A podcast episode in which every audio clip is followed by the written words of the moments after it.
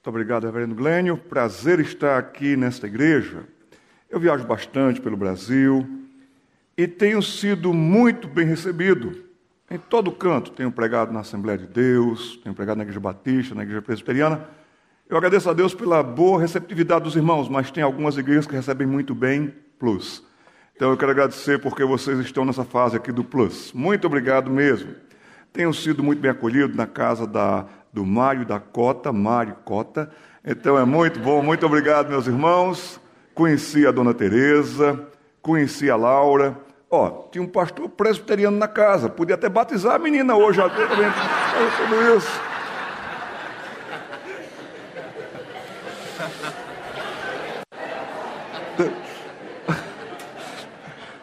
Eu já vou colocar água aqui, porque se ele quiser batizar, pode. Tá pronto. Tá pronto, com o apoio de um pastor batista. Já pensou? Está fundada a igreja batisteriana. Você sabe que eu já batizei numa igreja presbiteriana? Que coisa boa. Por Batizei aspersão ou imersão? Opa, tá vendo? Tá vendo? Deus faz de tudo. Mas, eu, pastor, eu estava na casa, eu estou na casa do casal e tem uma piscina lá. E eu fiz um teste com eles. Chegamos uma hora da manhã, uma e pouco da manhã, estava um friozinho. Eu desafiei o casal. Prove que vocês são batistas. Eu provo que eu sou presbiteriano. Muito obrigado, meus irmãos. Sabe, aqui não tem batista, aqui não tem presbiteriano, aqui tem gente perdoada pelo sangue de Jesus Cristo. Alguns livros, Monteiro Lobato dizia: quem não lê, mal ouve, mal fala e mal vê. Nós precisamos ler, gente. Eu incentivo vocês a lerem. Ando com livros para que as pessoas leiam. Porque nós precisamos nos abastecer, os dias são maus. Aqui tem um dos melhores livros que eu já vi sobre a atualidade nefasta, corrosiva, destrutiva da pornografia. E meninas estão entrando na pornografia, porque está tudo na palma da mão. Meninos estão entrando na pornografia. Um garoto em São Paulo com nove anos de idade, pastor, precisou de tratamento psiquiátrico para dormir, porque não estavam mais conseguindo. Os pais iam dormir, ele virava à noite vendo pornografia. Nove anos de idade, sob tratamento e sob cuidados, porque isso vicia rapidamente. Não morda a isca, como escapar da pornografia. Dias difíceis, dias em que ensinam para as pessoas, principalmente para os seus filhos, de que sexo é opção. Você pode optar por ser menino, menina, namorar um rapaz, namorar uma moça. Esses são os dias, esses são os tempos. Mas nós precisamos de argumentos, melhorar os nossos argumentos. Um dos melhores livros está aqui com o Dr. Nicolosi, Joseph Nicolosi e sua esposa. Escreveram este livro que você deve ler para você, para orientar, para abastecer, para discutir até mesmo no grupo de estudos homossexualidade, um guia de orientação aos pais para a formação da criança.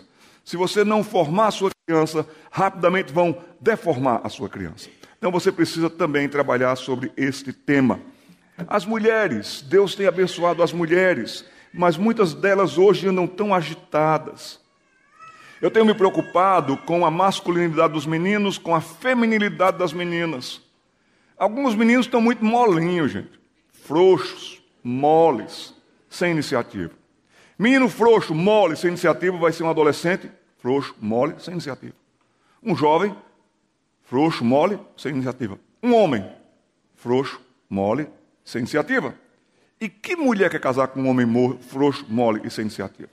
Até vou sugerir a sua trilha sonora do casamento, a marcha nupcial. Se você casar com um desses, vai ser assim: você entrando e a música vai ser banana de pijama, porque ele vai ser mole. Então nós precisamos orientar os nossos meninos desde já. Mas também estou muito preocupado com as meninas. As meninas estão tão agitadas. As meninas estão ficando tão nervosas, agressivas. E eu até estou pensando que não tem mais meninas, tem gurilinhas com saia. Nós precisamos cuidar das meninas, da feminilidade das meninas. Aqui tem dois livros bons. Mentiras. Contam tantas mentiras para vocês, mulheres, e vocês acreditam. Vocês acreditam. Mentiras em que as mulheres acreditam e a verdade que as liberta. Também nós temos da mesma autora e uma pessoa que pensa a sua fé e pensa a dinâmica da vida, mentiras em que as garotas acreditam. Ah, olha, se você não fizer isso, ninguém vai namorar com você. Ah, se você não se vestir dessa maneira, ninguém vai gostar de você. Mentiras que as garotas acreditam e a verdade que as liberta. E um livro que eu recomendo, de obediência e fé a Deus e em Deus. Eu gosto muito de biografias, elas falam conosco porque é gente como a gente. Aqui tem a história de Eva Mills, uma, igre... uma inglesa que deixa a Inglaterra em 1928 e vem para o Maranhão. E ela não tinha recursos, condições, não tinha nada, físico frágil, mas o que essa mulher fez no Maranhão então você vai dizer assim: Deus, usa-me também. Vale a pena esses livros. Mas não vim falar desses livros, eu vim falar desse livro. E agradeço a Deus pela oportunidade de poder abri-lo ainda em nossa pátria. Ainda tem igrejas bíblicas na nossa pátria. Graças a Deus por isso. Vamos receber instruções. Eu nem perguntei ao pastor quanto tempo eu tenho, porque senão ele ia dizer. Aí eu preferi não saber quanto tempo eu tenho. E outra coisa, gente, já que vocês não têm gasolina para ir para casa mesmo, então a gente vai ficar aqui nesta manhã. Introduções, instruções, é o que vocês recebem, está no boletim de vocês, toda uma instrução com uma sábia introdução. Introduções são como a pergunta. Não está tá no seu boletim, não, viu, gente? Isso aqui, o que está no seu boletim é o texto do pastor. Isso aqui eu estou lendo outro texto. Introduções são como a pergunta: por quê? Algo, está escrevendo aqui uma mãe, que eu respondo todo dia: por quê? Por quê? Olha, se tem uma coisa que menino e menina sabem fazer é perguntar: por quê?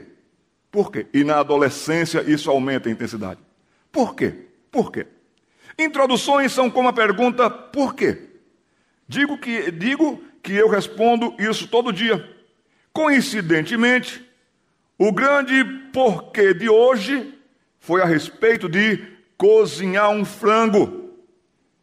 Tenho duas filhas em idade pré-escolar. E elas estavam me assistindo enquanto eu preparava nuggets de frango e fervia o macarrão. Uma delas, cinco anos de idade, disse: Quero cozinhar também. Me dê uma faca, mamãe. Ela não tem nem cinco anos. Não se pode confiar a ela uma faca.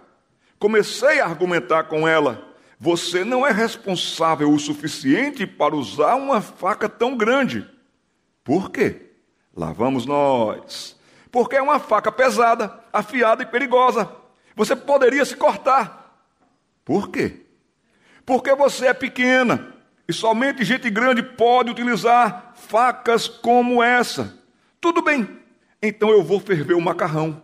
Eu também não quero que você mexa nos botões do fogão. Por quê? Porque você não tem idade suficiente para usar o gás e o acendedor de modo apropriado. Por quê? Porque são difíceis de usar, menina, até mesmo para a mamãe. Mas eu consigo fazer as coisas difíceis. Eu consigo soltar meu cinto de segurança e, contar até 100 quando você me ajuda. Desculpe, querida, você ainda não está qualificada para lidar com fogo. Por quê? Esse diálogo faz sentido quando você está conversando sobre os perigos em uma cozinha com uma criança em idade pré-escolar. Porém, às vezes pensamos sobre teologia desse mesmo jeito. E nós estamos aqui para falar sobre teologia. Teologia é o estudo de Deus. Eu já estou começando a ver na cara de vocês que eu vou trazer alguns argumentos e vocês falarão assim: por quê? Por quê? Ah, meus irmãos, eu pergunto para vocês nesta manhã: quem aqui nesse ambiente tem orelhas? Uau! Quem aqui tem orelhas? Eu amo fazer essa pergunta, pastor Glenn, porque todo mundo faz até assim uma cara de. É evidente que todo mundo aqui tem orelhas. Todo mundo aqui tem orelhas. Mas Jesus Cristo uma vez disse: quem tem ouvidos para ouvir, ouça. Tem muita gente vindo para a igreja, pastor, só com a orelha. A minha oração é que você venha com o seu ouvido. E a mensagem de hoje, sabe? Você já olhou para o lado. Ih, cadê a irmã Maria que não está aqui? A mensagem de hoje é para a irmã Maria e é para você também. Tá bom, meus irmãos? Porque a gente às vezes acha que o sermão do pastor cabia direitinho para a vida de alguém que a gente conhece. Mas quem melhor lhe conhece é você. Cabe para você nesta manhã. Nosso tema dessa manhã, podemos até colocar a próxima tela, por favor, já, é sobre a eternidade que já começou. Você já adentrou na eternidade faz tempo. Laura adentrou na eternidade faz tempo. Todos nós vamos para a eternidade, passar a eternidade. Todos nós somos eternos. Não como Deus, porque Deus não tem começo, Deus não tem fim. Mas você teve um começo, porém você não terá um fim. C.S. Lewis, ele disse algo que cabe para mim e para você. Tudo o que não é eterno é eternamente inútil. Podemos repetir toda essa frase? Tudo o que não é eterno é eternamente inútil. E você tem gastado tanto tempo, até as suas maiores e melhores forças, melhores e maiores pensamentos, gastando em coisas que não são eternas.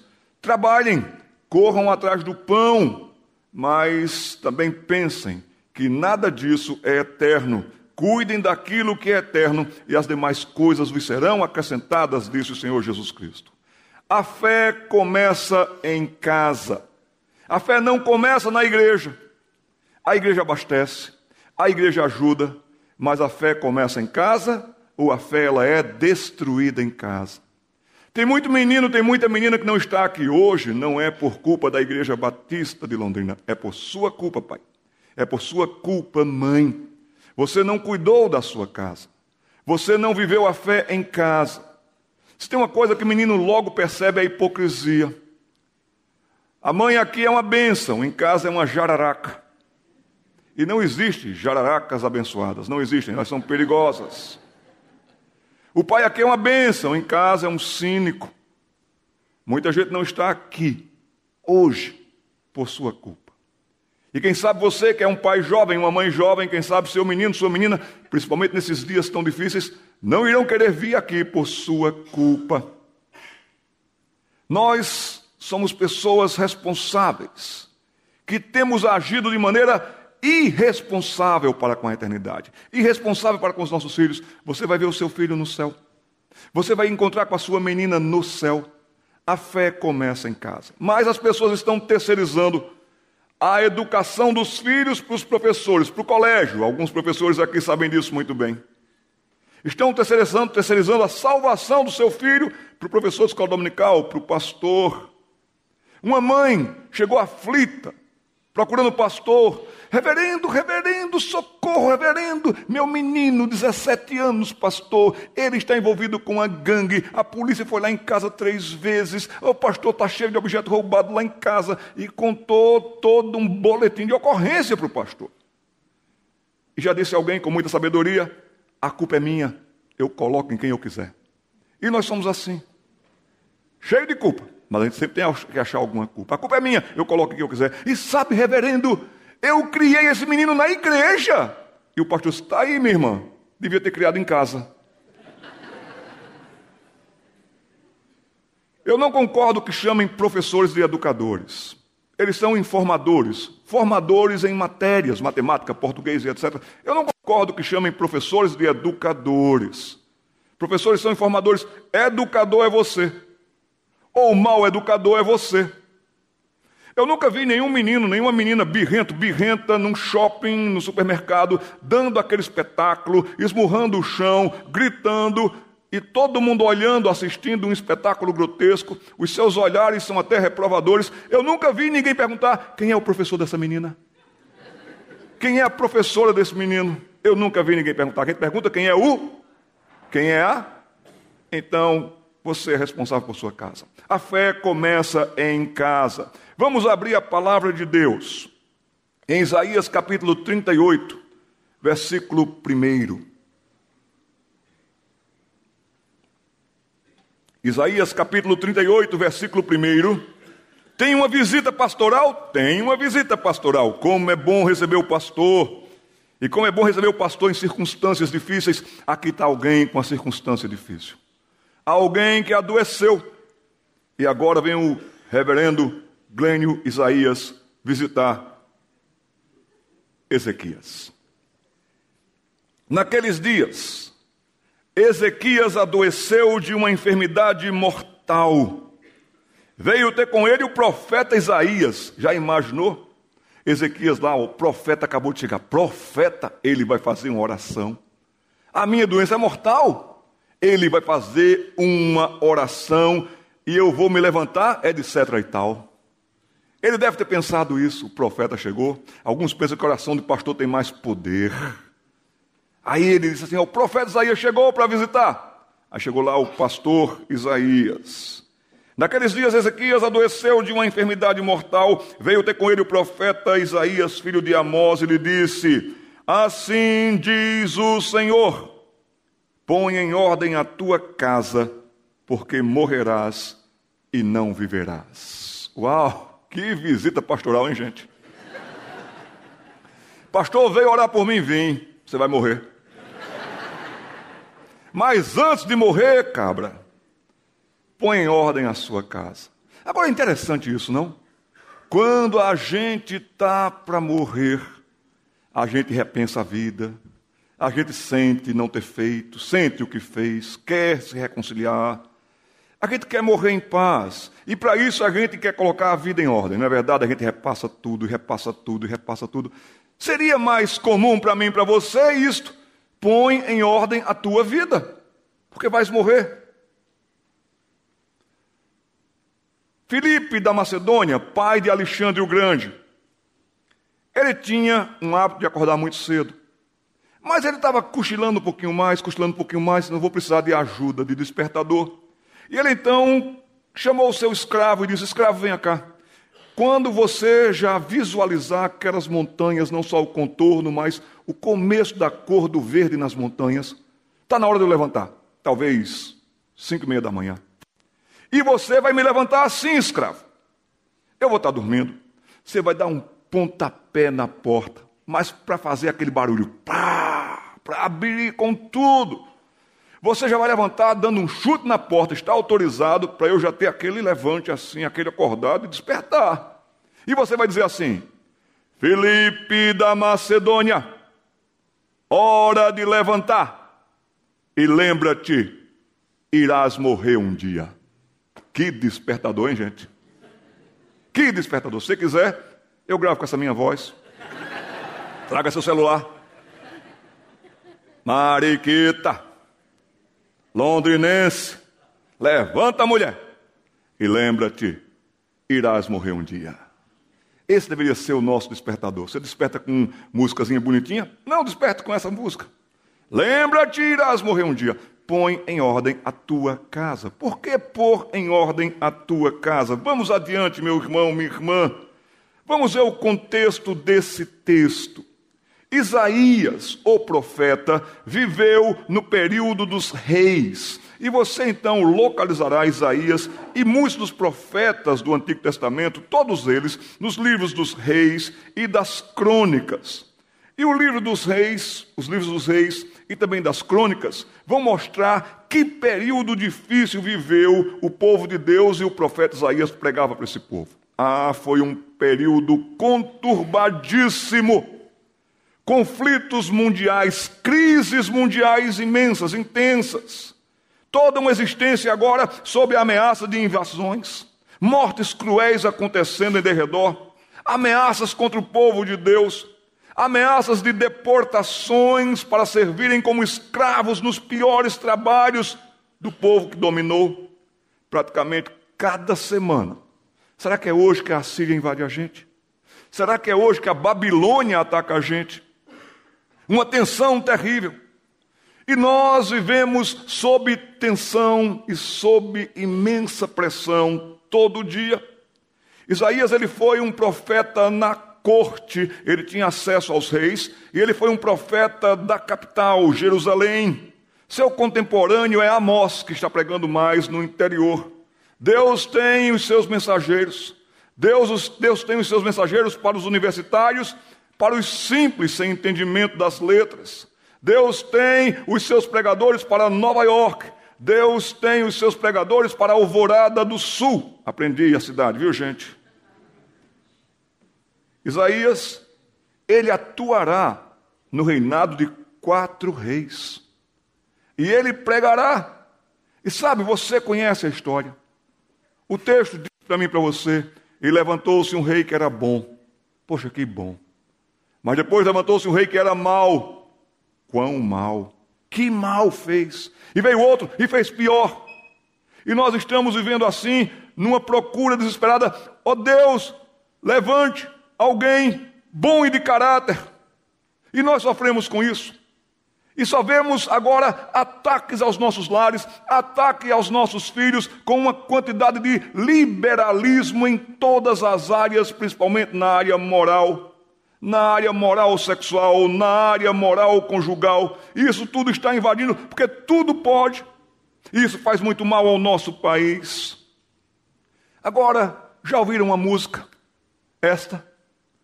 Esse cara sou eu. Já ouviu essa música? Quem já ouviu essa música? Pastor, é assim que a gente pega crente ouvindo música mundana.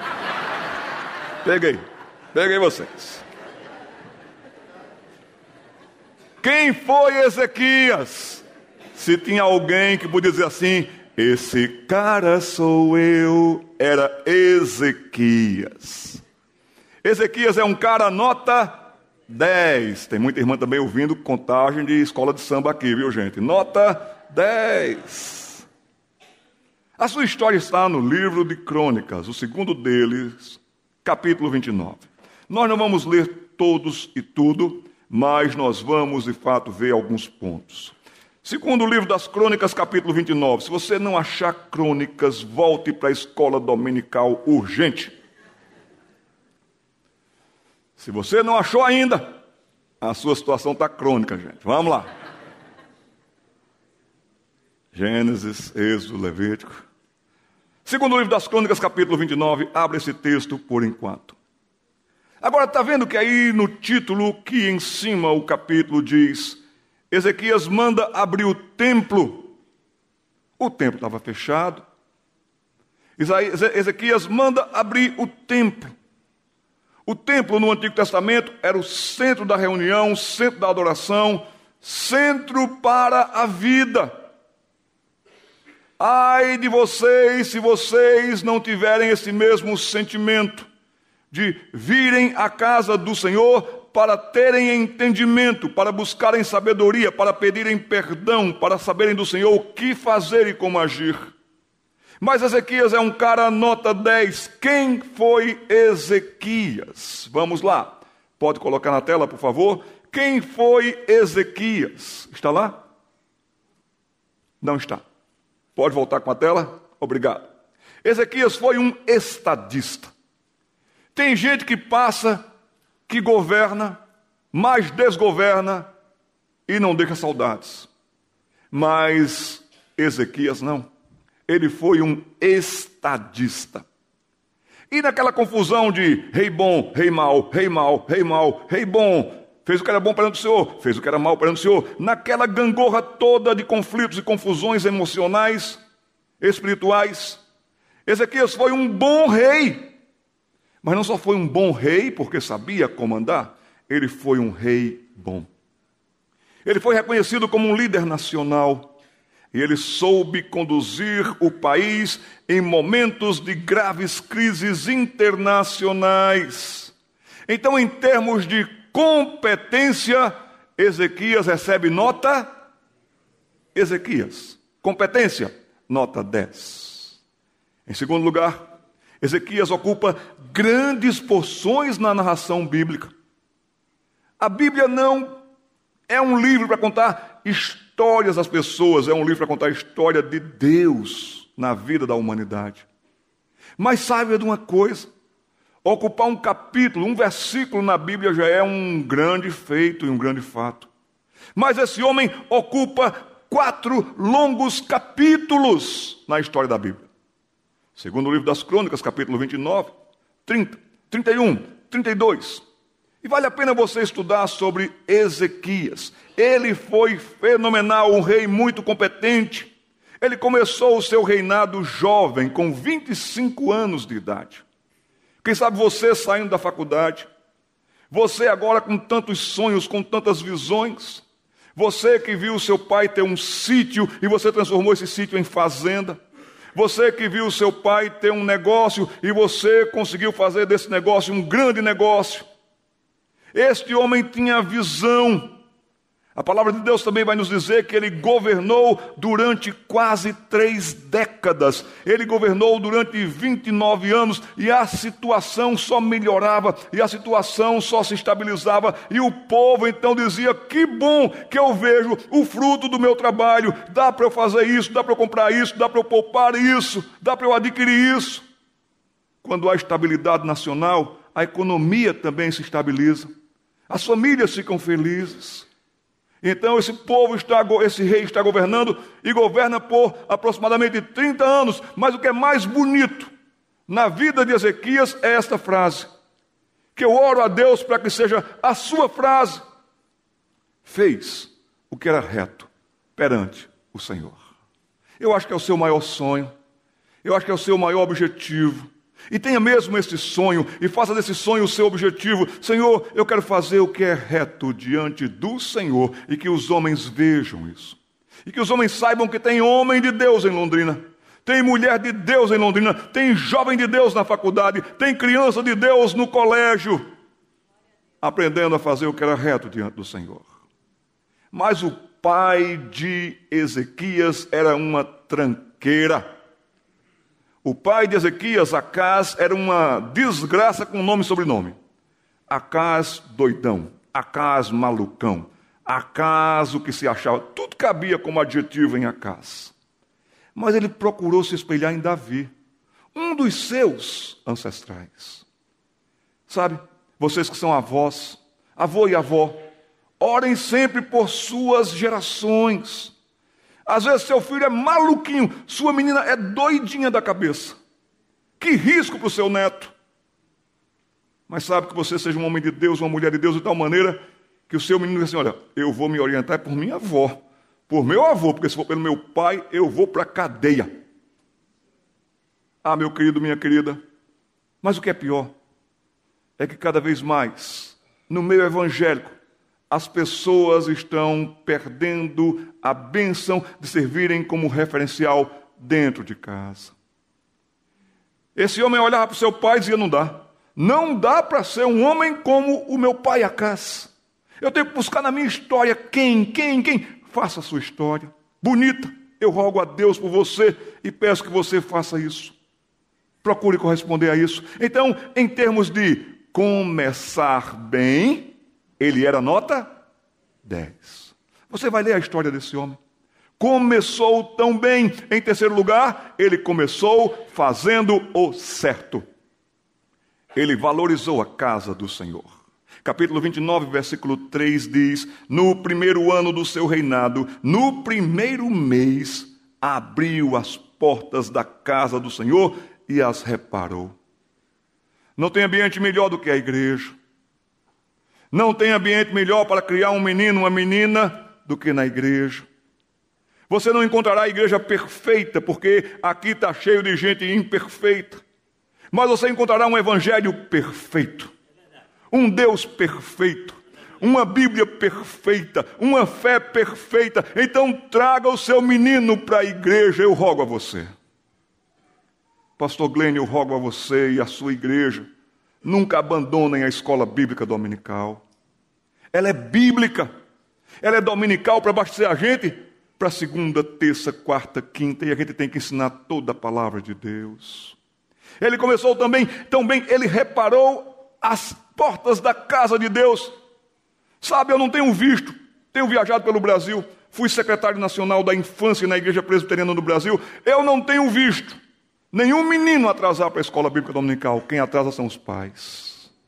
Quem chega atrasado irresponsavelmente? Os pais. Mas também eu tenho visto que a maioria das mulheres estão sendo uma bênção na igreja. As, a maioria das mulheres querem vir para a igreja. A maioria das mulheres não está com dificuldade de vir à casa de Deus. Vocês, homens, é que estão falhando com a casa de Deus. E vocês são o líder da família. E vocês têm que levantar cedo. E vocês têm que participar, têm que vir. Eu fico impressionado quando vai ter show de rock and roll. 15 dias antes no Morumbi, já tem gente na fila para comprar o ingresso. Aí armam aquelas barraquinhas tipo iglu. No frio não importa, tá lá. Vai chegar em São Paulo. Justin Bieber, Um mês antes, está cheio de gente na fila. E aí vai lá o repórter, e aí tem uma pessoa lá, você está fazendo o que aqui? Ah, vai ter o show de Justin Bieber, eu não quero perder o show e tal e tal. Muitos deles a gente sabe que estão ali para sair, aparecerem na televisão. Mas muitos deles porque gostam. Teve um garoto fã do futebol brasileiro. O Brasil ia jogar no Japão. Ele, cerca de 20 dias antes, armou sua barraquinha para ser o primeiro a comprar o ingresso e a entrar no estádio. Pastor Glenn, eu não sei aqui na sua igreja, talvez, mas na minha não acontecia isso. Eu nunca vi nenhum irmão armando uma barraquinha quinta-feira à noite aqui. Eu nunca vi ninguém armar uma barraquinha aqui, aí passar alguém. O que é está fazendo aqui? Rapaz, rapaz, hoje é quinta, amanhã é sexta? Estou marcando até aqui no chão. Sábado vai, estou orando que chegue logo sábado. Porque quando abrirem as portas da igreja no domingo, eu quero ser o primeiro a chegar, eu quero ser o primeiro a sentar, eu quero ser o primeiro a participar. Eu desconfio muito de quem senta lá atrás, viu, gente? Ele valorizou a casa do Senhor. Tem muito pai aqui dizendo: sabe o que é que é, pastor? Eu já levanto cedo, todo dia, todo dia eu levanto muito cedo, todo dia cedo, aí o domingo é o único dia que eu tenho para dormir. É não. Se você levanta todo dia às 5 e meia da manhã, seu relógio biológico vai acordar você no domingo que horas? 5 e meia da manhã. Você vai acordar, você vai despertar. Você até vai dar uma cochiladinha.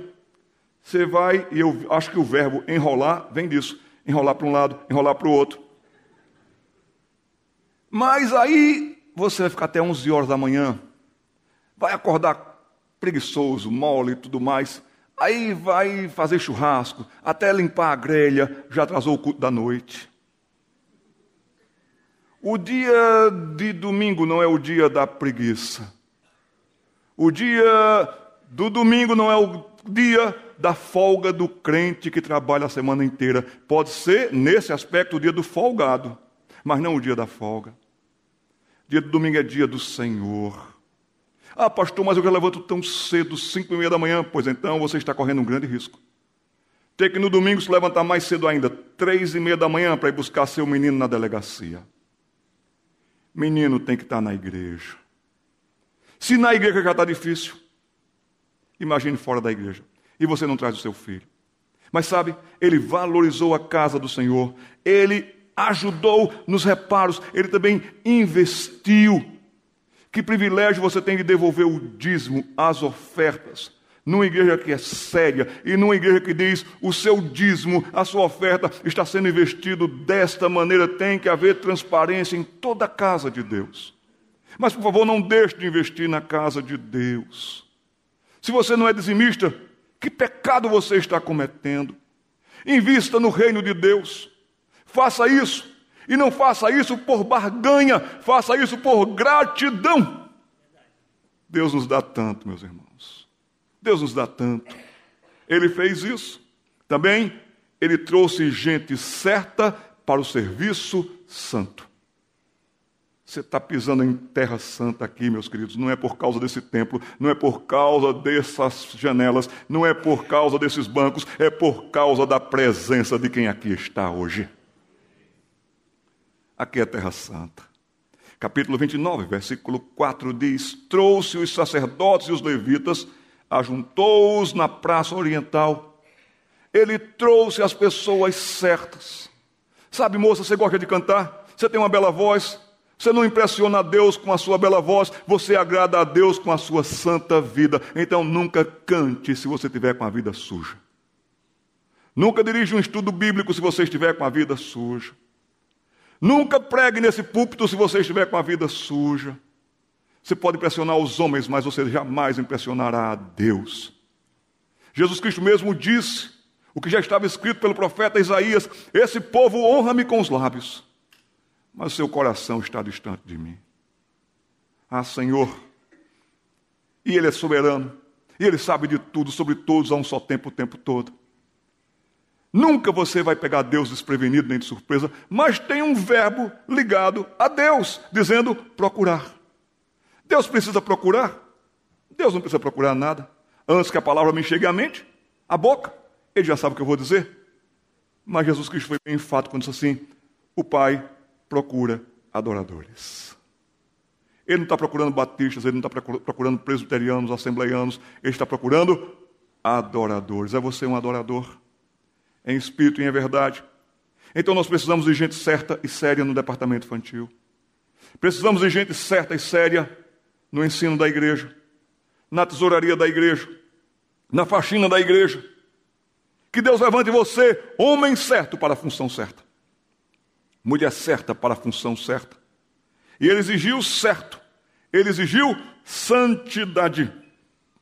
E lhes disse: Ouvi-me, ó levitas, santificai-vos agora e santificai a casa do Senhor, Deus de vossos pais. Tirais do santuário, ai, tirai do santuário a imundícia.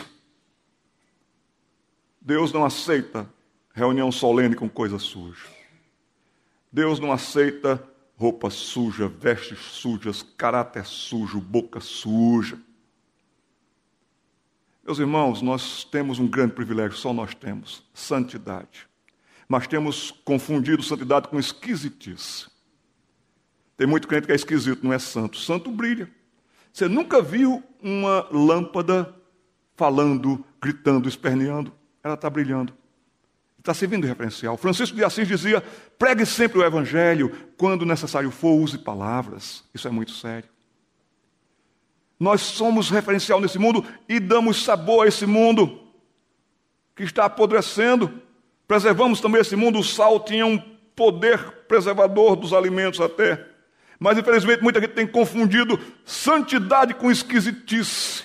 Tem muito crente esquisito. Não sabe o que diz, não sabe o que fala, não sabe como chega, não sabe como sai. Atrapalha, assusta. Já sentou perto de alguém esquisito? Entrou no ônibus e tem alguém esquisito? Você entrou no ônibus, a pessoa olhou para você, piscou sete vezes e rosnou. Você desceu na próxima parada, nem era sua. Crente falando coisa esquisita. Crente vestindo coisa esquisita. Crente indo pelos usos e costumes. Se eu me vestir assim, se eu for assim, se meu cabelo for assim, então eu vou ser crente. Todo mundo vai notar como. Meus irmãos, não. Crente se nota pela presença de Deus na vida dessa pessoa. De que adianta saia comprida, cabelo comprido, e língua comprida. Não adiantou de nada. Tem muitos de vocês que são ou esquisitos ou mundanos. Já se mundanizaram. Padrão de valor, de beleza, de posição de vocês é o do mundo. Ele exigiu santidade. Então, em termos de zelo, porque Deus é o Deus zeloso. E em termos de postura, esse homem recebe nota 10. Em quarto lugar, Isaías não quis, Ezequias, perdão, quando eu falar Ezequias, Jeremias, qualquer coisa, você pensa em Ezequias, tá bom, gente? Ele não quis repetir erros. Essa seção dos versículos de 6 a 11, ele mesmo vai dizer assim: Nossos pais cometeram graves erros. Você está cometendo graves erros? Tem dois olhinhos olhando para você, vendo. Tem dois olhinhos observando você. Está cometendo graves erros. E vem uma geração pior, muito pior. Seus pais cometeram graves erros, eles não, não vamos cometer os graves erros dos nossos pais. Os nossos pais descuidaram das entradas, descuidaram da saída, descuidaram da lâmpada. Entre o que quer na sua casa, sai o que quer da sua casa. Você não tem cuidado da lâmpada, que no nosso caso seria do que diz a palavra de Deus. Eu fico triste porque tem muito pai achando que é chique ter barzinho em casa. Eu tenho um barzinho em casa, pastor. Olha, ali é um barzinho. O senhor quer um whisky? Olha, pastor, aqui estava chique, é chique. Cuidado, para você pode ser chique, para o seu filho pode ser chiqueiro. Tem diminuído a idade e aumentado a quantidade de pessoas que estão entrando no alcoolismo. O próprio Ministério da Saúde do Brasil se assustou porque lidou com o caso de meninos com oito anos de idade. Oito anos de idade, já se envolvendo com bebida alcoólica. Começou aonde? Começou em casa. Descuidaram das entradas, das saídas da lâmpada. Não queimaram incenso. No Antigo Testamento havia o incenso como um dos símbolos do que Apocalipse capítulo 5, versículo 8 diz para mim e para você que é a oração. Lá em Apocalipse capítulo 5, versículo 8, vai dizer assim: que Deus pega as nossas orações que sobem a Ele como incenso e Ele as guarda em taças de ouro. Nós não oramos mais, nós já oramos mais, nós já fomos melhores de oração. Se nós oramos mais, nós somos mais tementes, mais confiantes. A mãe morava em Alvorada do Sul. O menino ia estudar em Curitiba. 1950. Aí a mãe estava lá lavando roupa, ou cozinhando, ou fazendo alguma outra coisa, dizendo: Meu Deus, como deve estar meu menino lá, Senhor? Ela orava: Senhor, tem misericórdia do meu menino, cuida dele. Às três da tarde, será que meu menino lanchou, pai? Será que meu menino está bem? As mães oravam o dia todo. Hoje, as mães sacam o telefone e perguntam: E aí, filhão, está bem? Nós não estamos mais orando. Orando pelos nossos filhos. Me doeu o coração quando um grande, grande, querido, grande, grande querido amigo meu, Augusto Nicodemos, pastor presbiteriano, escreveu um texto, uma pastoral de boletim, para uma igreja com 600 membros. Depois eu também fui pastor lá em que ele veio para uma reunião de oração na igreja e só tinha a dona Lloyd para orar. Ele e a dona Lloyd. Eu estive numa reunião de oração em Seul, na Coreia, numa igreja presbiteriana, numa quarta-feira à noite, e eram seis mil pessoas orando ao Senhor. Se meu povo, que se chama pelo meu nome, não foi citado aqui hoje, se humilhar, me buscar orar. Nós não oramos, meus irmãos. É uma vergonha isso. Nós não estamos nos quebrantando diante de Deus. Quando eu oro, eu não mudo a Deus, mas eu me mudo. Percebeu que quando você ora, é só pedindo, pedindo, pedindo, querendo, querendo, querendo, parece menino mimado, menina mimada. Aí Tiago diz: Você pede e você não recebe porque você pede mal. Quanto tempo faz você não pede por santidade, quebrantamento, oportunidades? Quanto tempo faz você não intercede por sua igreja? Quanto tempo faz que você não se quebranta diante de Deus? Quanto tempo faz que você não diz assim, Deus, me dá Londrina, senão eu morro? Quanto tempo faz que você não pensa nos nossos missionários que estão sob risco, lá em países islâmicos, podendo ser pegos, presos e degolados, e você não tem rogado a Deus por eles. Ah, nós não temos orado ao Senhor. Ezequias, ele também disse: Vocês pararam de oferecer os sacrifícios certos, está no versículo 7. Vocês cometem um grande perigo. E um grande risco e um grande pecado se hoje vocês desconsideram o grande sacrifício do Cordeiro. Esse é um grave erro na vida de vocês, e por isso vocês estão pecando, e por isso vocês estão cínicos, e por isso que vocês estão errando, porque vocês não estão considerando o preço do sangue de Jesus Cristo sobre as suas vidas. Vocês são pecadores, mas vocês não devem viver no pecado. É por isso que a gente deve se arrepender desses grandes males que cometemos. E se tem uma coisa que os crentes têm feito, nós temos brincado com Deus. Nós temos como que dizendo: será que Deus é um Deus de poder mesmo? Será que é um Deus que pesa a mão mesmo? Não brinque com Deus. É o que Ezequias está dizendo. Deixem de ser negligentes, versículo 11. Filhos meus, não sejais negligentes, pois o Senhor vos escolheu para estardes diante dele, para o servirdes, para serdes seus ministros e queimadores de incenso. Vocês são isso nesse mundo, aqui nessa cidade.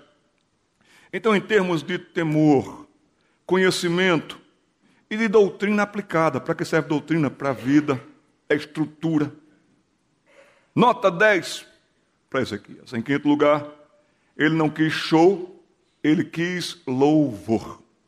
Você pode tomar nota nesses versículos 25 a 30. Gente santa e certa, e não profissionais dos acordes, bons de notas, mas péssimos de caráter e de vida. A partitura certa e santa, a palavra de Deus quando o nosso irmão, o reverendo cantor aqui, como é que é o nome dele? Eric, lembrou dos hinos da nossa fé. Eu amo os hinos da nossa fé, porque tem doutrina. Tem doutrina de confiança, de segurança. Que hino lindo nós cantamos, este último, não conhecia, que hino lindo, histórico.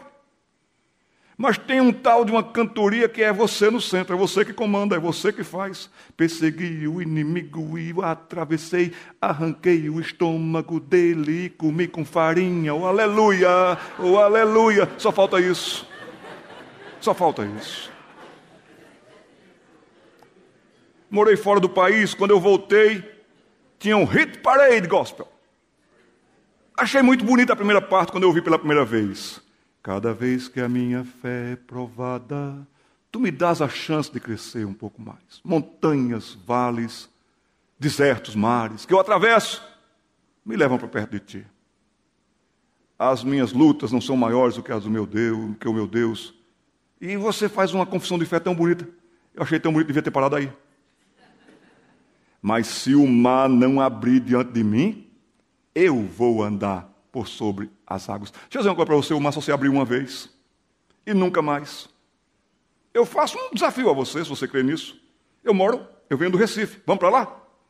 Chegue na praia de Boa Viagem, tente dar três passos para você ver, o tubarão lhe pega. Tem situações em que o mar não vai se abrir. Tem situações em que a enfermidade vem para ficar e vem para matar. Tem situações em que o desemprego vai perdurar.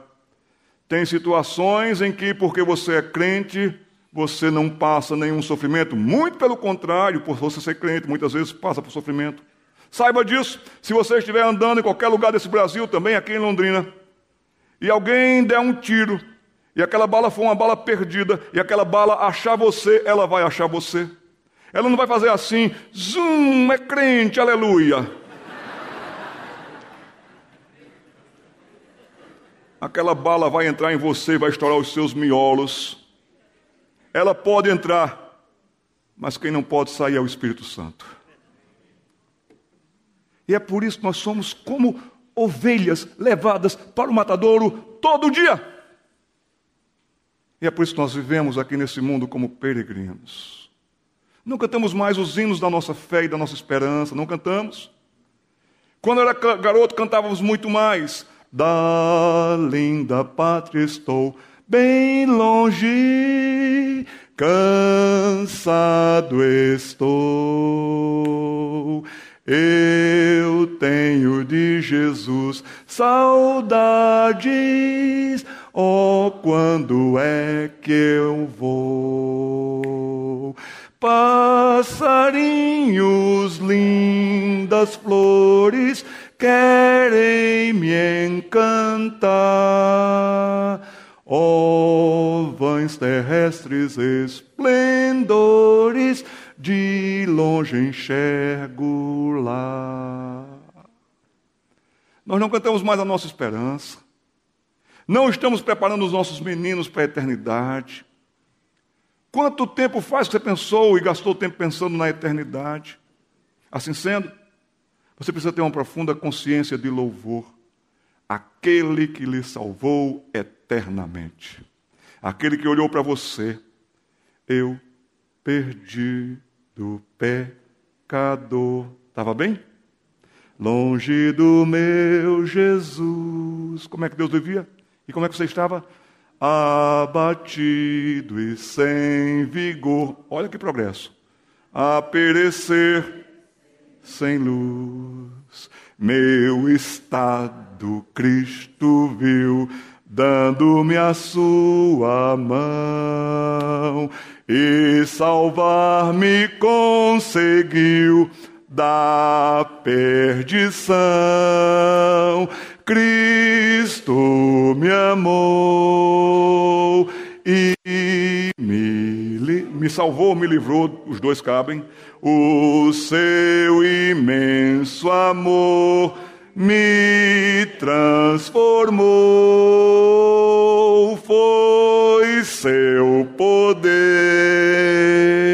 o seu querer, sim, Cristo Salvador me transformou dele. Ele é tudo. Ele olhou para você.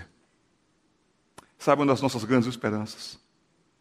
Quando Jesus voltar.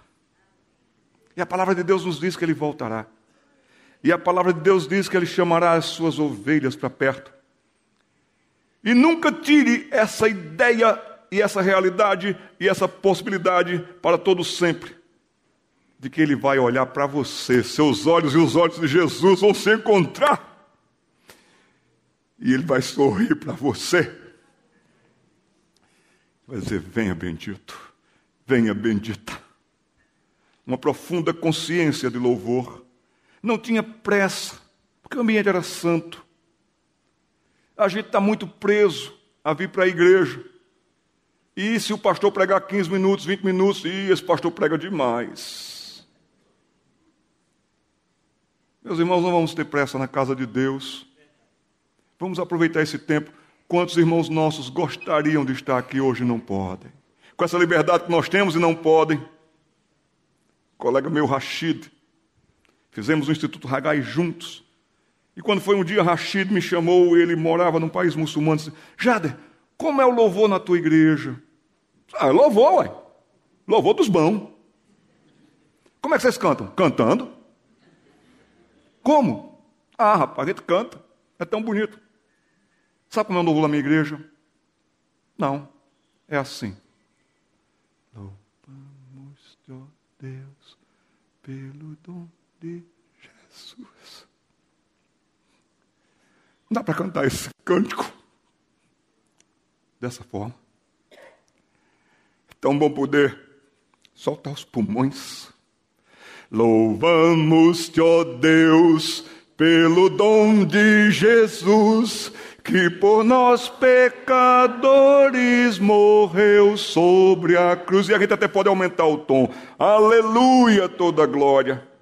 Mas como é que a gente tem cantado, gente? Desmotivado, desanimado. A torcida do Santa Cruz louva o Santa Cruz melhor do que vocês louvam a Deus. Não tem que ter pressa nesse ambiente santo. E sabe, havia reverência e adoração. Deus está neste lugar. Um dia, eu tive diante de um presidente da República, que veio a um dos nossos trabalhos, numa comemoração nacional, e pela presença daquele presidente da República, o reverendo Glênio, estava todo mundo tão solene, não, não presta. E todo mundo solene, solene. Um que não vale nada, todo mundo solene. Um que é um sem vergonha. Fala baixo, presidente. Quer dizer para você nessa manhã, cuidado, o dono está aqui. Reverência e adoração. Em termos de consciência de culto, nota 10. Cada parte na liturgia é uma grande oportunidade que nós temos de dizer: Deus, está aqui minha gratidão. Será que Deus come louvores? Será que Deus se alimenta de louvores? Será que Deus precisa assim, ó, manda aí um a começar em mim que eu estou com fome? Será que Deus precisa disso? Deus não precisa de nenhum dos nossos louvores. Se se tratando de coral, ele tem os melhores. Se tratando de compositores, ele tem os melhores. Dá para você imaginar como deve ser o louvor no céu? Agora, essa sua voz aí de taquara rachada. Deus não precisa do nosso louvor, mas Deus merece o nosso louvor. Termos de consciência de culto, nota 10. E sabe, em sexto lugar, Isaías encorajou a participação de ofertas e de gratidão do coração. Agora que vocês viram que isso é santo e que isso é sério, invistam, colaborem, contribuem, contribuam. Um coração santo é um coração, gente, generoso e participativo, não é um coração egoísta e nem avarento. O povo participa da bênção de ofertar, e assim se estabeleceu o ministério na casa de Deus, com transparência, prestação de contas, tudo isso a palavra de Deus nos revela. Então, em termos de generosidade, também financeira, Este homem era nota 10. Ezequias tinha profunda noção da soberania divina. Então, em termos de consciência da presença de Deus em todo lugar, em todo canto, nota 10. Que homem Ezequias, por isso que eu falei para vocês, esse cara, ele podia dizer: sou eu. Ezequias foi um empreendedor fantástico. Lembram que ele ocupa quatro capítulos na Bíblia? Capítulo 32, ele vai dizer que ele realizou muitas coisas. Meninas, rapazes que me escutam, vocês têm grandes oportunidades de realizar grandes coisas. Muitas coisas. Para ganhar dinheiro, pastor, talvez. Mas sejam os melhores médicos e os melhores engraxados que vocês puderem ser para a glória de Deus. Sejam os melhores comerciantes e os melhores desempregados até, para a glória de Deus. Vivam santa, justa e honestamente. Mas nesse contexto sempre vai ter inimigos, viu gente? Você quer viver a vida cristã? Você não vai ser aplaudido. Você vai ser perseguido. Aquela sua amiga vai ter uma raiva de você porque você é limpa, é santa e ela não. Porque você tem equilíbrio na vida e ela é uma desequilibrada. E se tem uma coisa que uma desequilibrada não, não, não consegue conviver com uma pessoa equilibrada, vai dar um ciúme, vai dar uma raiva. Nesse período, o poderoso tirano Senaqueribe se voltou contra Israel e veio com tudo, e veio com grande força. Mas Senaqueribe sitiou o povo com sua armada, com seu exército. E Senaqueribe disse: Olha o meu poder, olha o que eu sou capaz de fazer contra você. Você é sozinha na universidade, menina. Nós somos toda a universidade, menino. Você é sozinho com essa sua fé, menino nós somos milhares e vamos acabar com você. Senaqueribe veio e arrodeou a cidade, fez um sítio, um cerco, que eu chamo de o acampamento do terror. Mas Ezequiel disse, gente, vamos proteger o povo e o santuário. Porque ele é grande, ele é poderoso, ele tem as armas, mas nós temos alguém que é grande, é poderoso e tem as armas, e basta um rugir do leão de Judá e o inferno treme todo. Senaqueribe até ofende o nome de Deus, blasfema o nome de Deus Todo-Poderoso, mas Ezequias honra a Deus, e nós hoje estamos falando muito mais de Ezequias do que de Senaqueribe, porque em termos de comando e em termos de defesa da fé, de apologia, ele também é nota 10. Pastor, por que essa introdução tão longa? Só estou na introdução, viu, gente? Meu sermão tem 12 pontos. Coisa de presbiteriano. Pastor, por que essa introdução tão longa? Sabe por que dessa volta toda com você? Por causa disso. Pode passar, meu irmão? Para nos alertar. É possível você ser muito bom de igreja. É possível você ser muito bom de empresa, de empreendimento, seus negócios estão indo bem. Na igreja você é participativo, você participa de um dos ministérios dessa igreja. É possível você ser bom em tudo isso e péssimo de casa. É possível. A fé começa em casa, ou a fé é destruída em casa. Qual foi, pastor, o problema de Ezequias? Prepara a tua vida. Tem cuidado da tua casa, porque tu vais morrer. O que é que Ezequias precisava colocar em ordem mesmo, gente? A casa. Dentro da sua casa existia uma criança, chamada Manassés. Quem foi Manassés? Uma das piores pessoas de toda a história universal. Vou repetir. Manassés foi uma das piores pessoas da história universal. Talvez um Hitler do seu tempo. Manassés foi das mais cruéis e das mais insensíveis pessoas que a humanidade já ouviu falar. Marca principal de Manassés: maldade, ruindade. Mas sabe que tem gente que quer lhe tomar o título? Seu menino está querendo concorrer com Manassés. Sua menina, sim, a Manassés, está querendo concorrer com ele. A tradição judaica conta que foi ele quem mandou serrar Isaías ao meio. Manassés, filho de Ezequias. Esse gordinho não sai da televisão da gente. Kim Jong-un. A gente escuta mais falar de Kim Jong-un do que os coreanos do norte escutam falar de Temer. Mas esse gordinho está na tela da gente o tempo todo e a gente está temendo pelo gordinho. Esse gordinho, ele era filho de quem? Ele era filho de Kim Jong-il. Estão gostando da minha pronúncia coreana? Perfeito. Kim Jong-il era filho de Kim Il-sung. Quem era Kim Il-sung? Era alguém que até conhecia o Evangelho. Foi para a igreja mas na universidade ficou apaixonado pelo marxismo leninista. E sabe, ele adotou para si a ideologia Juche, que é a ideologia de eu sou, eu me basto, o culto à pessoa. Seu menino, sua menina está entrando na mesma ideologia. Sabe com quem você está falando, papai?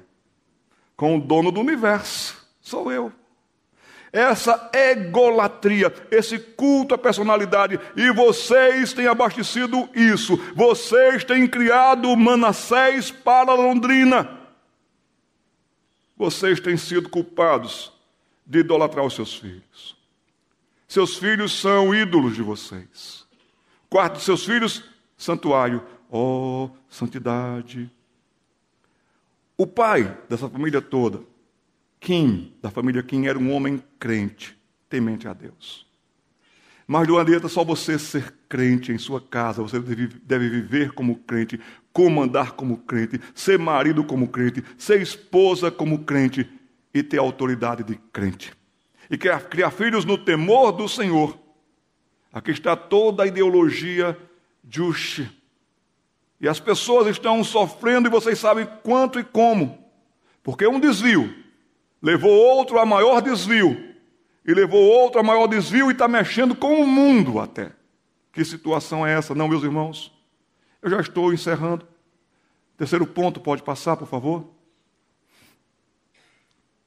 O que fez Ezequias?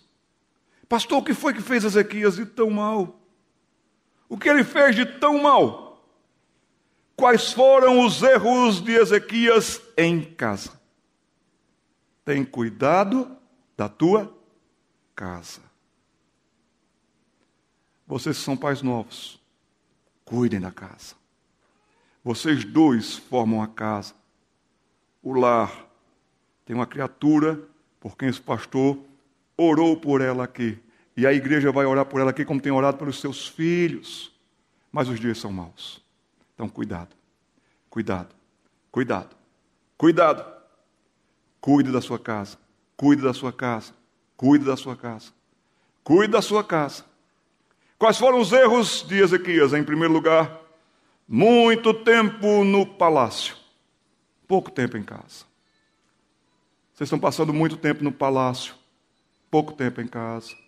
Há um ditado em alemão, eu gostei muito desse ditado, assim: as pessoas viajam para terem a alegria de voltar para casa é tão bom voltar para casa. É tão bom voltar para casa. Você que é vendedora da Mary Kay, já ganhou aquela promoção. Você foi para um hotel de luxo. Ou então aquele seu chefe no trabalho colocou você num hotel de luxo. Ou você já esteve num hotel de luxo alguma vez. E aquele hotel maravilhoso. Tudo é cheiroso em hotel, tudo é bonito em hotel, cama macia em hotel, tudo. Comida vem em bandejas de prata. E você esteve lá naquele hotel uma semana.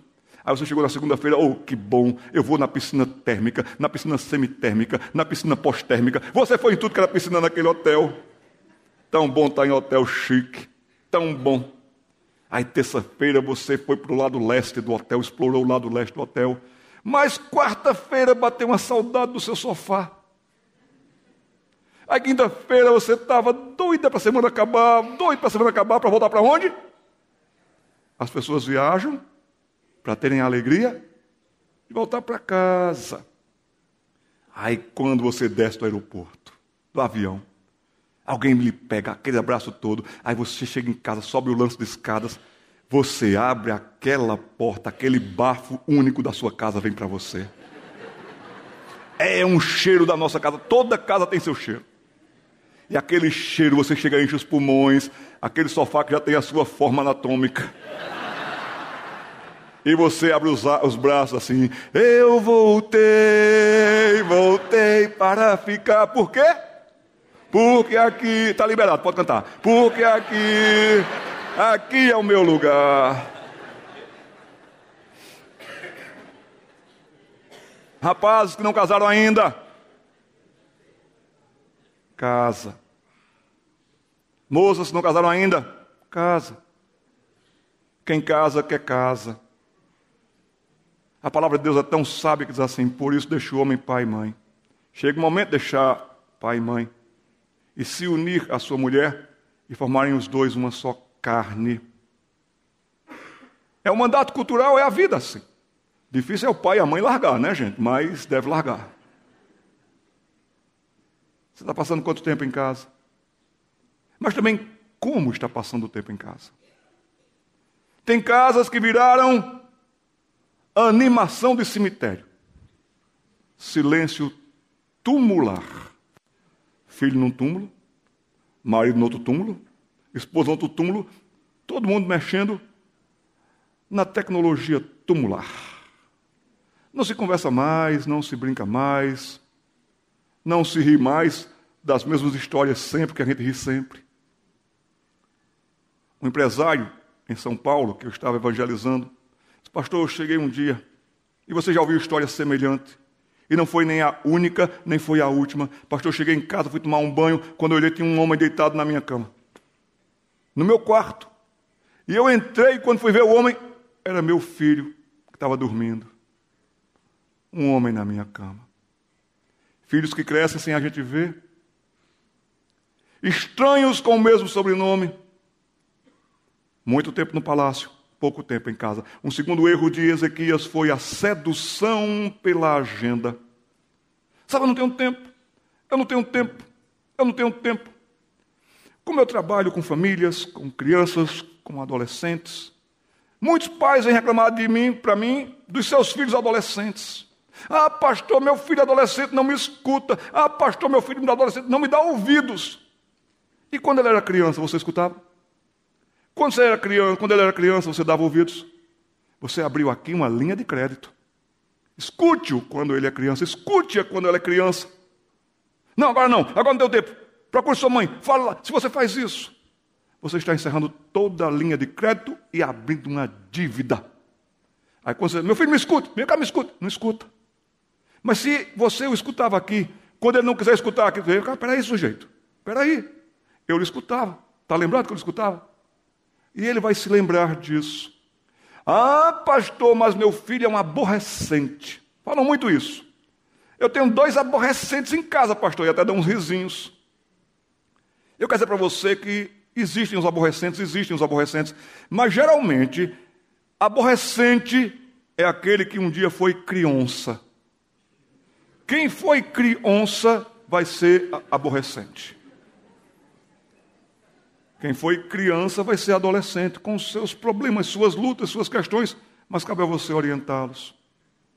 Cuidado com a sua agenda, cuidado com o secularismo. Quem sabe tudo isso está abafando o que o filho tem a dizer, o que o filho quer perguntar, e você diz agora não, só quando tiver tempo, e tempo você nunca tem. Em terceiro lugar, intensidade pela causa e pela casa de Deus, desproporcional a Deus em casa. Não pode, meus irmãos. E há tempo para tudo, e há lugar para tudo. Uma coisa bonita eu ouvi da filha do Dr. Russell Shedd, que já está com o Senhor. Pastor, eu só afirmo que meu pai é pecador, porque a Bíblia diz que ele é pecador. De tão santo que esse homem era em casa. De tão bondoso que ele era em casa. De tão piedoso, tão amigo que ele era em casa. Tão conselheiro, tão companheiro que ele era em casa. Ah, meus irmãos, nós cuidamos muito dos filhos dos outros. Vamos cuidar dos filhos de vocês. Pensem nos filhos de vocês, sejam pais, amigos, companheiros dos filhos de vocês.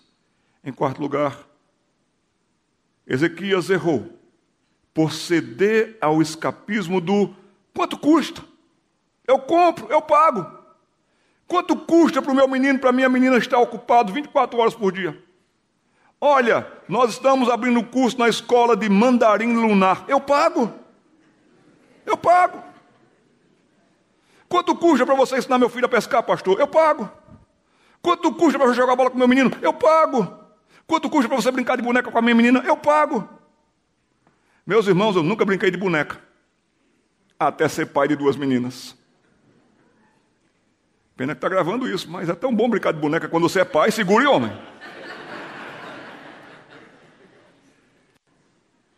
Porque eu vi as minhas meninas com o que Deus colocou dentro delas. Uma maternidade tão bonita, um sentido tão bonito, algo tão bonito.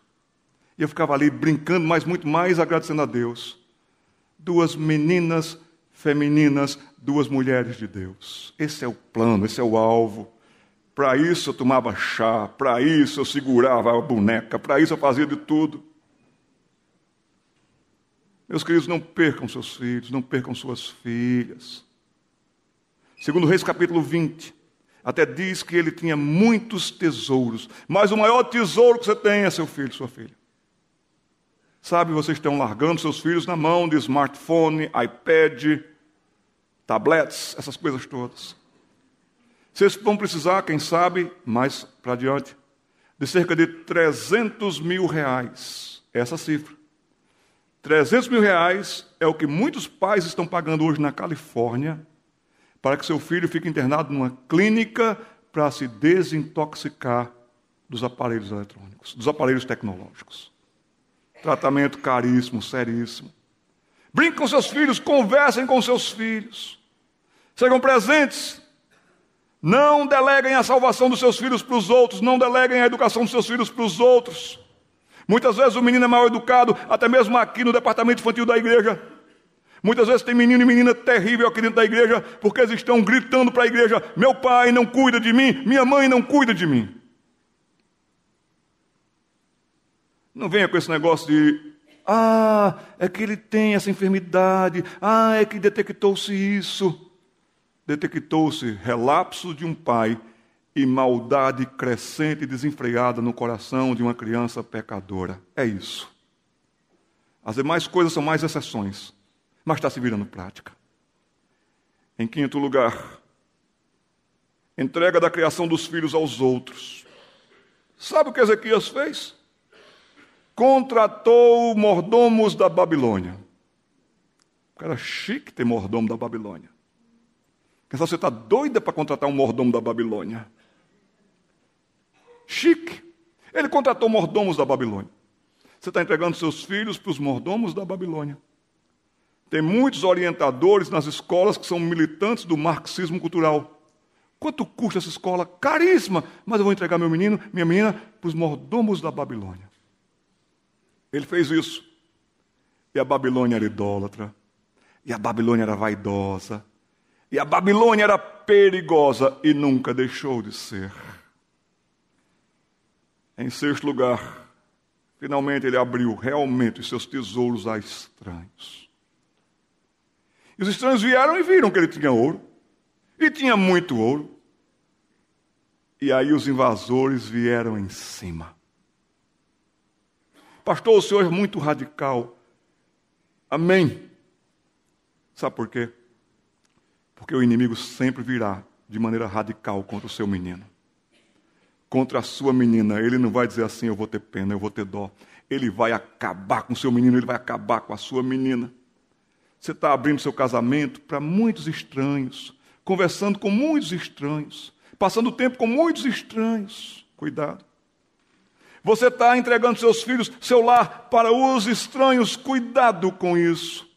E assim criou-se Manassés. E não só ele cresce, como ele se forma Manassés. O terrível.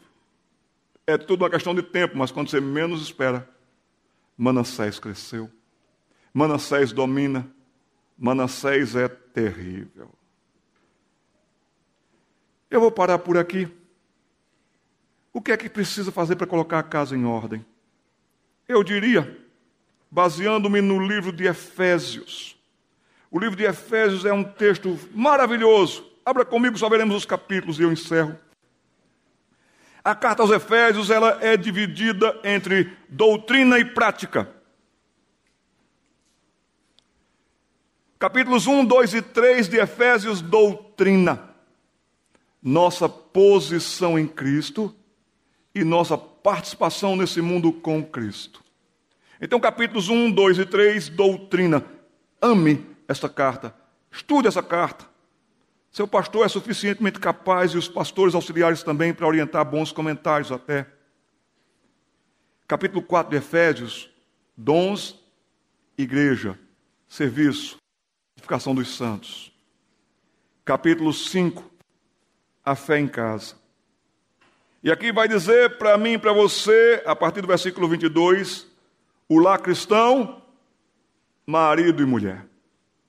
Mulheres não idolatrem seus filhos. Você não casou com eles. Você não está unida aos seus filhos. Você está unida ao seu marido. Cuide dele. Esteja unida com ele, você, marido, unido à sua esposa. Ame a sua esposa. Ame em amor de uma submissão consciente a um líder que ama ao Senhor e você não vai ter dificuldades quando vierem as lutas. Submissão é a maior bênção da mulher se ela está submissa a um homem que tem comando, a um homem que busca ao Senhor, a um homem que a ama, ela vai se sentir até bem. Que bom que meu marido está aqui para decidir. Agora o marido escuta a mulher porque ela é uma auxiliadora idônea. Tantas vezes você quebrou a cara porque você não viu a mulher. Se tivesse ouvido. Marido e mulher. Aí tem o papel da mulher ser submissa em amor. Cuidado com o feminismo, menina. Está acabando com você está acabando com a sua vida. Vá pela palavra de Deus. Mas não case com qualquer um. Josh McDowell dizia algo certo e sério que eu digo para vocês que são solteiros ainda. Quando você for procurar alguém para namorar, para casar, não procure encontrar alguém com quem você vai viver. Procure encontrar aquela pessoa sem a qual você não vai conseguir viver. É bem diferente. Eu me lembro, reverendo, quando eu conheci a minha esposa, Priscila. Eu trabalhava com os atletas de Cristo.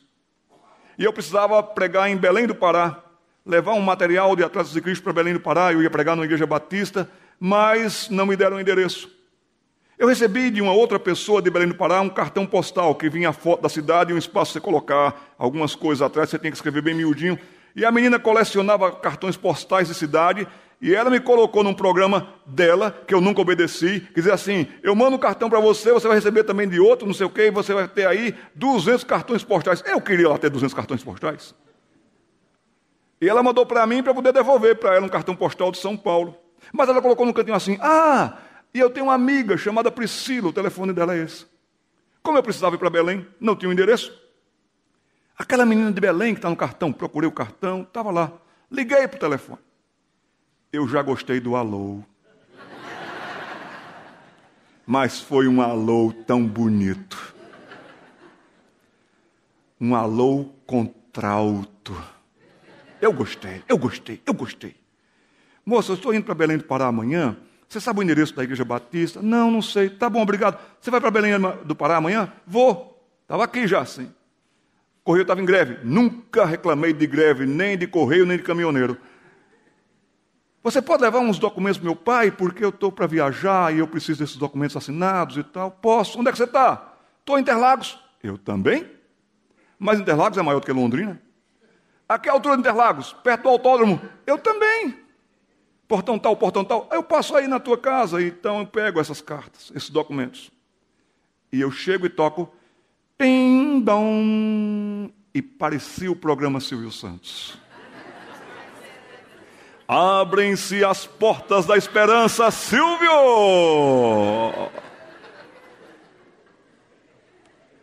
Nunca esqueci. Ela abre a porta com um sorriso. Madeixas castanhas lindas. Blusa branca. Saia azul marinho plissada e sandálias brancas. Sou apaixonado por minha mulher até hoje. Eu gostei de vocês, mas gosto mais dela. Estou orando para ter gasolina no avião para eu viajar de volta amanhã. Meus irmãos, maridos amem as suas mulheres. Nenhuma mulher vai ter dificuldade em ser submissa a você. Porque elas gostam disso. Elas esperam isso de você. Liderança. Coisa terrível é quando a mulher tem que ser homem da casa. Pai, ela se estressa. Maridos amem suas mulheres, mulheres sejam submissas aos seus maridos. Aí depois vai dizer, versículo capítulo 6: Filhos, obedecei a vossos pais o Senhor, pois isso é justo.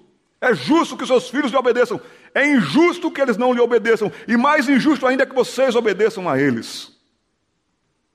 Você tem que ter autoridade, pai. Você tem que ter autoridade, mãe.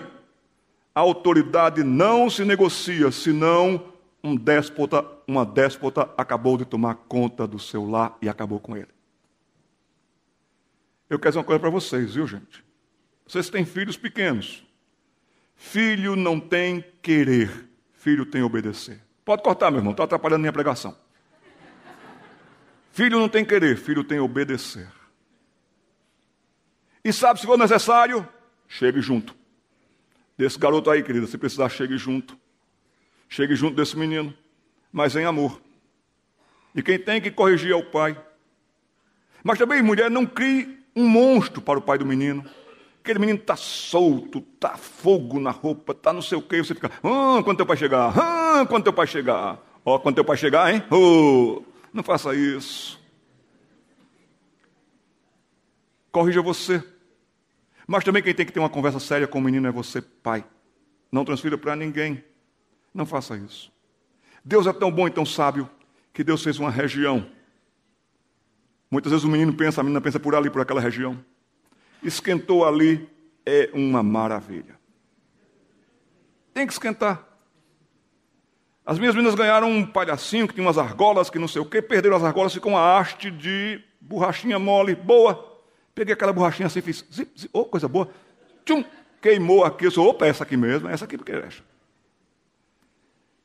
Genebaldo, meu auxiliar pedagógico, ficava atrás da porta.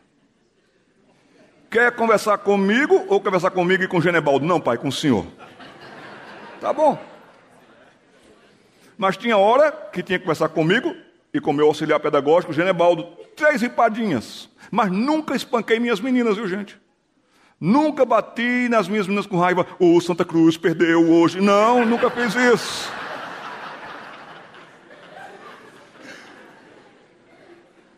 Nunca, quando fui bater nas minhas filhas, Pensei naquele presbítero. Oh, não, nunca fiz isso. Nunca. Antes de apanhar, você sabe por que você vai apanhar, dona Fernanda? As Fernandas são bonitas, mas algumas são danadas. Sabe por que você vai apanhar, Fernanda? Sei, pai.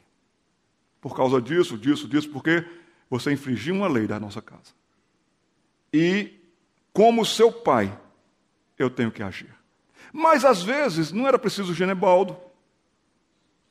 O guarda-roupa lá de casa era uma benção. Ou o guarda-roupa abençoado aquele. Pegava a cadeira, colocava aqui. Senta, dona Juliana. 15 minutos olhando para o guarda-roupa. Ele ficava lá, 15 minutos olhando para o guarda-roupa. Passou noite sonhando com a porta do guarda-roupa, mas ficou lá 15 minutos. Uma eternidade. Agora sai e vamos conversar. Sandália havaiana é uma benção. A minha se chama Quitéria. Ou Quitéria abençoado. Genebaldo, Quitéria, e Genésio sempre foi meu sustentador. Quando necessário for, chegue junto, em amor, sabedoria, e trate do pecado, e trate da questão, e corrija o seu filho, e ele vai lhe dar descanso. Agora, se você não bater no seu filho por questões santas, certas e justas, quem vai bater nele é a vida. E a vida bate para arrebentar. Ou quem sabe a polícia vai bater para arrebentar. Eu dou graças a Deus. Todas as surras justas e certas que eu levei do meu pai e da minha mãe. Alguém me acompanha? Eu dou graças a Deus às vezes que eu apanhei, porque às vezes parecia assim, dizer, pai me deu a sua, mãe me deu a sua, eu estou precisando. Criem seus filhos no temor do Senhor. Isso é justo. Eu tive um professor num curso que eu fiz na Ásia, professor japonês. E ele enfrentou o grande terremoto de Kobe.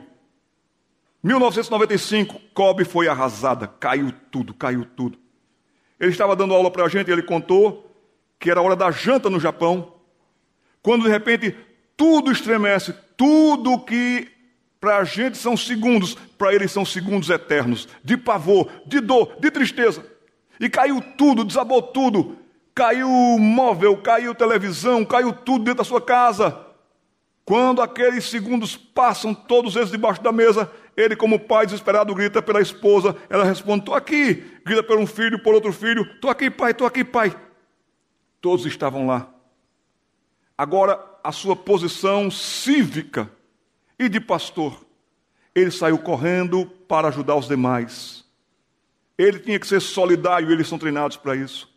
Ele sai correndo, ele sai correndo, e agora o que ele vê é indescritível. Tudo caiu, prédio cai, tudo caído, tudo no chão, fumaça, e ele escuta gritos pavorosos, e ele escuta choros indescritíveis, e ele vai correndo, correndo, ele não sabe nem para onde começar, e ele está correndo, correndo, correndo, e de repente lhe bate um sentimento de proteção paterna do seu lado tão forte, que ele para e ele se volta para sua casa, e naquele quarteirão inteiro, só a casa dele estava de pé.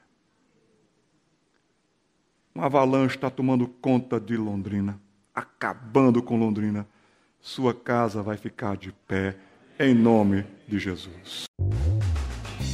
A Livraria PIB Londrina procura selecionar cuidadosamente seus títulos e autores a fim de oferecer um conteúdo alinhado com o Evangelho de Jesus Cristo.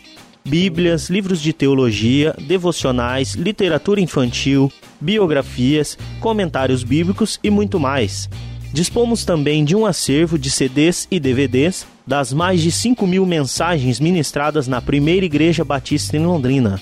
Visite a Livraria PIB Londrina e conheça ainda mais. Livraria PIB Londrina, de segunda a sexta, das 13h30 às 18 horas. Endereço na Avenida Paraná, 76A, próximo ao Calçadão, bem no centro de Londrina. Ligue para 3372 8921 ou acesse o site www.livrariapiblondrina.com.br